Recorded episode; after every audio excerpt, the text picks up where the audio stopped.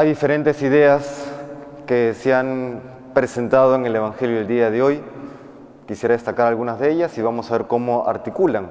Se menciona, por ejemplo, cómo aquel que guarda la palabra de Dios es amado por el Padre y el Padre y Cristo mismo y el Espíritu Santo también, por supuesto, habitan en él, lo que luego ya la teología espiritual ha llamado inhabitación trinitaria. Habla también de la paz que experimenta el cristiano, distinta a la paz del mundo. Y por último también habla de cómo el Espíritu Santo es el defensor, aquel que nos va a recordar todo. ¿Cómo articulan estas tres ideas? Lo primero que hay que decir es que la paz cristiana es distinta a la paz que comúnmente pensamos en el día a día, en lo cotidiano, en el mundo, no necesariamente en el ámbito negativo, ¿no? Eh, pecaminoso, sino la paz habitual humana. ¿Cómo es la paz habitual humana? Un día sin problemas, ¿no es cierto? Un día en que suena el despertador, o incluso antes que suene el despertador, porque ya el despertador es como una especie de fastidio, ¿no? Que te despiertas a la hora indicada sin despertador. Abre los ojos y ya te sientes totalmente repuesto, es una maravilla, sales de tu cuarto, te duchas, todo perfecto, no, no se acabó el champú, ¿no? el desodorante funciona, todo está perfecto. Bajas a la cocina, el olor a café, todo está de maravilla. Sales a tu trabajo, te trocan todos los semáforos en verde, nadie toca el claxon. Llegas al trabajo, todo el mundo te saluda, todos con una sonrisa, y así todo el día. Llegas al final del día y, ah, en tu cama qué día tan maravilloso, ¿no? La paz que pensamos. Bueno, eso yo no sé si a alguno de ustedes les ha pasado alguna vez, a mí jamás, y no creo que nos pase jamás. ¿No? Esa paz, pues no existe, no es solamente la fantasía de los literatos seguramente. ¿Cuál es la paz que nos promete el Señor? El contexto del texto evangélico es elocuente. Estamos hablando tras la tradición de Judas, el anuncio de su pasión. Va a pasar por la crucifixión y en medio de, esta, de toda esta turbulencia, Jesucristo nos habla de paz. Paz de saber que todo está en las manos de Dios. San Ignacio de Loyola decía que la paz consiste en saber que estamos cumpliendo con la voluntad de Dios.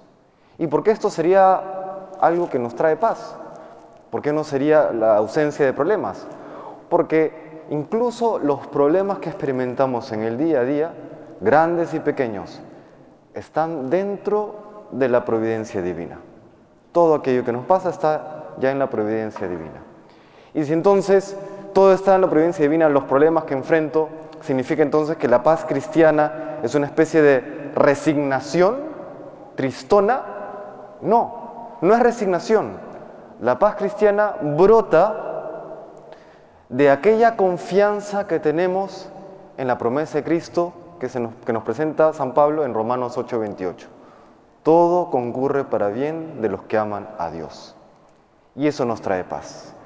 Que las cosas no salieron como yo quería. Bueno, no perdemos la paz, porque lo importante no es que las cosas salgan como yo quería, sino que salgan como Dios quiere.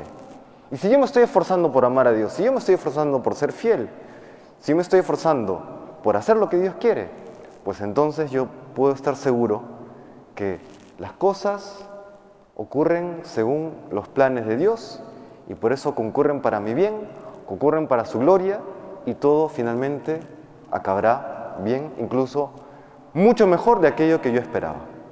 Algún autor espiritual lo decía de la siguiente manera, consiste, la vida cristiana consiste en hacer lo que Dios quiere y querer lo que Dios hace. Una síntesis maravillosa. Hacer lo que Dios quiere, cumplir su voluntad, y querer lo que Dios hace, aceptar la voluntad de Dios en aquellos acontecimientos que ocurren en el día a día. ¿no? Hacer lo que Dios quiere y querer lo que, Dios, lo que Dios hace. Eso nos trae un primer nivel de paz. Pero hay un nivel incluso más profundo que está vinculado también a este. Una paz que es producto ya no solamente de la comprensión que todo está dentro de la providencia divina, sino en la experiencia de saber que siempre estoy con Dios. Lo que ha anunciado hoy Jesucristo en el Evangelio, que el Padre, que el Hijo y que el Espíritu Santo moran en mí. No sé si han escuchado esta anécdota muy simpática de un misionero que iba en un avión, en un vuelo, y que en la fila, en la primera fila del, avión había un pequeñín, y le llamó la atención este pequeñín que estaba solo, y pronto este vuelo pasa por una zona de turbulencia, todo comienza a moverse, al punto que las bandejas saltan, los maletines se caen de, los compartimentos, etc. Y todos comienzan a asustarse, incluso el, personal de vuelo, y este misionero veía a este pequeño que estaba delante y pues permanecía firme, no, se asustaba. ¿no? Pasa la turbulencia y este misionero le dio curiosidad y se acerca al pequeño. Oye, pequeño, te felicito, qué valiente eres. ¿No, no tuviste miedo con toda esa turbulencia? Y el niño le dice, no, porque mi papá es el piloto. ¿no? Mi papá es el piloto. Confiaba en su papá que sabe que lo amaba, ¿no? Y que su papá estaba ahí con él bueno, conduciendo el avión. ¿no?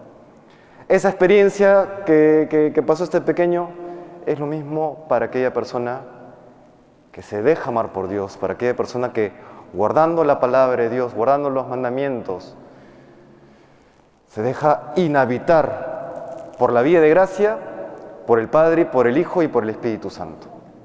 Esa paz que experimentamos que a pesar de las diferentes circunstancias muchas de ellas difíciles, muchas de ellas incluso dolorosas o terriblemente dolorosas, porque nos vemos acompañados por nuestro Dios, pues estamos en paz, de quien recibimos el consuelo y la fortaleza para nuestra vida. Y entonces, ¿cómo logramos esto? Porque no resulta fácil, es más fácil decirlo que hacerlo. ¿Cómo hacemos para que efectivamente sintamos, experimentemos en las distintas circunstancias de la vida la presencia de Dios en mi alma. Y por eso hoy el Espíritu Santo entra a tallar. Dice el Señor, enviaré al Espíritu Santo, al defensor, al paráclito, al abogado, ¿no? Aquel que los cuidará, aquel que les revelará y les recordará todo aquello que hay que saber para llegar al cielo. Entonces, hay que pedirle al Espíritu Santo que entre en nosotros. Y la pregunta sería, ¿y ahora lo que nos toca? ¿Hemos preparado la casa para que el Espíritu Santo entre en nosotros? Lo sabemos, somos templos del Espíritu Santo, pero ¿cómo está ese templo? ¿Está bien puesto? ¿Está bien limpio? ¿Está bien ordenado? ¿Está todo bien dispuesto? ¿O quizás solamente la fachada está muy bonita, pero interiormente, interiormente, ¿cómo estamos? ¿Está todo en el orden que Dios quiere? Y si no, yo les recomiendo, estamos preparándonos para el fin del tiempo litúrgico de la Pascua con la solemnidad de Pentecostés, en la que le pediremos una vez más, de manera especial, que venga el Espíritu Santo a la iglesia, a cada uno de nosotros, cómo nos estamos preparando interiormente un buen examen de conciencia y una buena confesión, por supuesto que son recomendados. Para que el Espíritu Santo entre en nosotros con toda su potencia y podamos experimentar en carne propia aquella inhabitación trinitaria que nos brinda la verdadera paz, la verdadera alegría, el verdadero gozo, nos da la verdadera fortaleza. Esa es la experiencia de Dios. ¿Cómo estamos, no?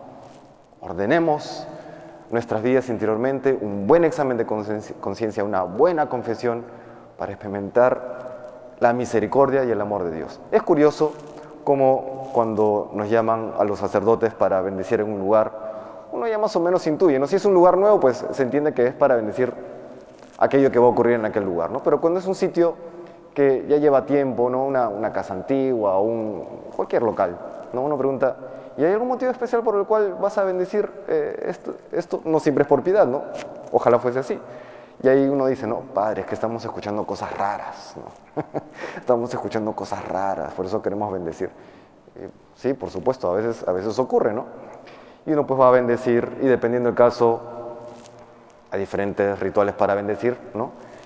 Y lo curioso es que cuando va uno a un lugar donde se escuchan cosas raras, es porque uno ve y, e incluso el orden material está todo revuelto, ¿no?